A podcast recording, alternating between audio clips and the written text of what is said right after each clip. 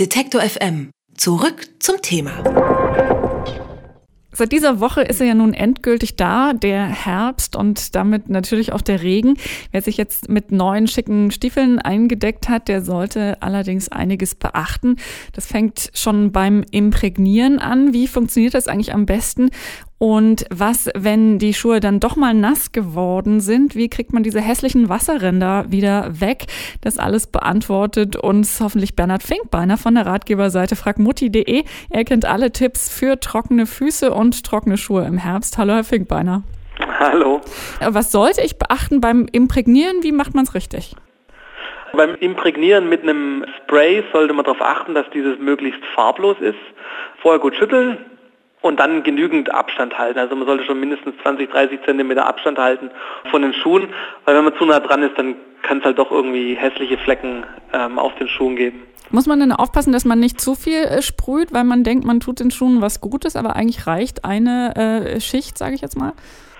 Wenn man den Schuh so ein bisschen einnebelt, dann ist es nicht schlimm, wenn man da ein bisschen zu viel nimmt. Also dann vielleicht doch ein lieber ein bisschen mehr einnebeln, sage ich mal, damit der Schuh auch wirklich gut äh, imprägniert und dicht ist sozusagen. Muss es denn immer dieses Spray sein? Die sind ja nun nicht immer billig oder besonders günstig. Kann man auch mit Hausmitteln oder mit anderen Mitteln Schuhe ein bisschen wasserdichter machen? Das kann man auch machen, wenn man jetzt Lederschuhe hat. Also wenn man jetzt sag ich mal, Schuhe mit, mit Stoff oder sowas hat, dann wird es schwierig, aber man kann sich für Lederschuhe ein Lederpflegemittel selber machen. Dazu nimmt man äh, zum Beispiel äh, Rapsöl und äh, Bienenwachs.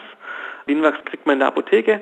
Dann erwärmt man das Rapsöl in einem Topf, gibt dann ungefähr so, ja, so 100 Millimeter, äh, Milliliter äh, Rapsöl und 25 bis 30 Gramm Bienenwachs dazu. Und dann löst sich das Bienenwachs in dem Öl und äh, lässt das Ganze abkühlen in einem Behälter und dann kann man das mit einem weichen Tuch auf das Leder auftragen und polieren. Und das ist dann auch eine, eine super Sache, um die Lederschuhe zu imprägnieren an den Nähten von den Schuhen, die sind natürlich immer so ein bisschen die Schwachstelle, da tritt gerne am meisten Wasser ein. Und da macht sogar Sinn, diese mit einem mit diesem selbstgemachten Mittel zu imprägnieren oder eben halt auch mit Lederfett, das geht dann genauso. Was mich am meisten immer ärgert und nervt, sind diese Wasserränder. Also das wird ja, wenn Schnee kommt oder Schneematsch, dann ja noch schlimmer, aber es ist ja schon so, wenn sie einfach nur mal ein bisschen nass werden und eben nicht richtig äh, wasserdicht gemacht worden sind, dass man dann diese feuchten Ränder bekommt. Was kann man denn dagegen machen? Also da gibt es ein altes Hausmittelchen, das funktioniert hauptsächlich bei Glattlederschuhen. Diese unschönen äh, Wasserränder kann man wegbekommen, indem man eine, eine, Zwiebel nimmt, die aufschneidet und dann praktisch mit der offenen Fläche von der Zwiebel die Wasserränder wegreibt. Wenn wir jetzt nicht nur äh, über die Schuhe äh, sprechen, eines der Probleme, was ja auch auf viele von uns zukommt, ist, dass man, wenn man lange mit dicken Socken und so weiter in den Stiefeln äh, rumläuft, schwitzen die Füße, ja. Gibt es auch da von Ihnen einen schönen äh, Tipp oder einen Trick, äh, was man gegen äh, die winterlichen Schweißfüße machen kann? Schweißfüße kann natürlich mehrere Ursachen haben.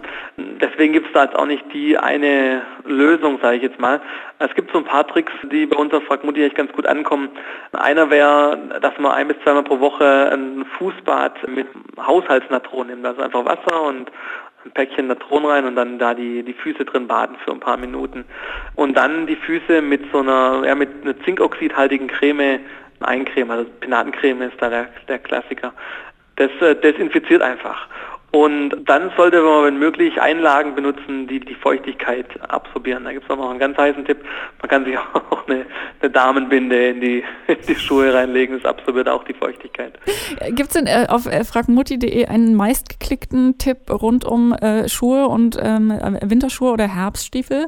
Was auf jeden Fall auch noch ein sehr guter Tipp ist, oder was man auf jeden Fall beachten sollte, man sollte die richtigen Socken tragen. Keine Chemiefaser, sondern Baumwollsocken die helfen eben auch noch gut, die Schweißfüße sozusagen vorzubeugen.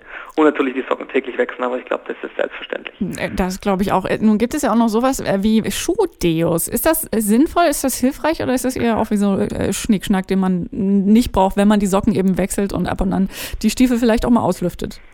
Kann helfen. Ich persönlich bin jetzt kein Fan davon. Wenn man es macht, sollte man einfach darauf achten, dass es ein Deo ohne Aluminium ist, weil nicht ganz geklärt ist, inwiefern das Aluminium schädlich für den Körper ist.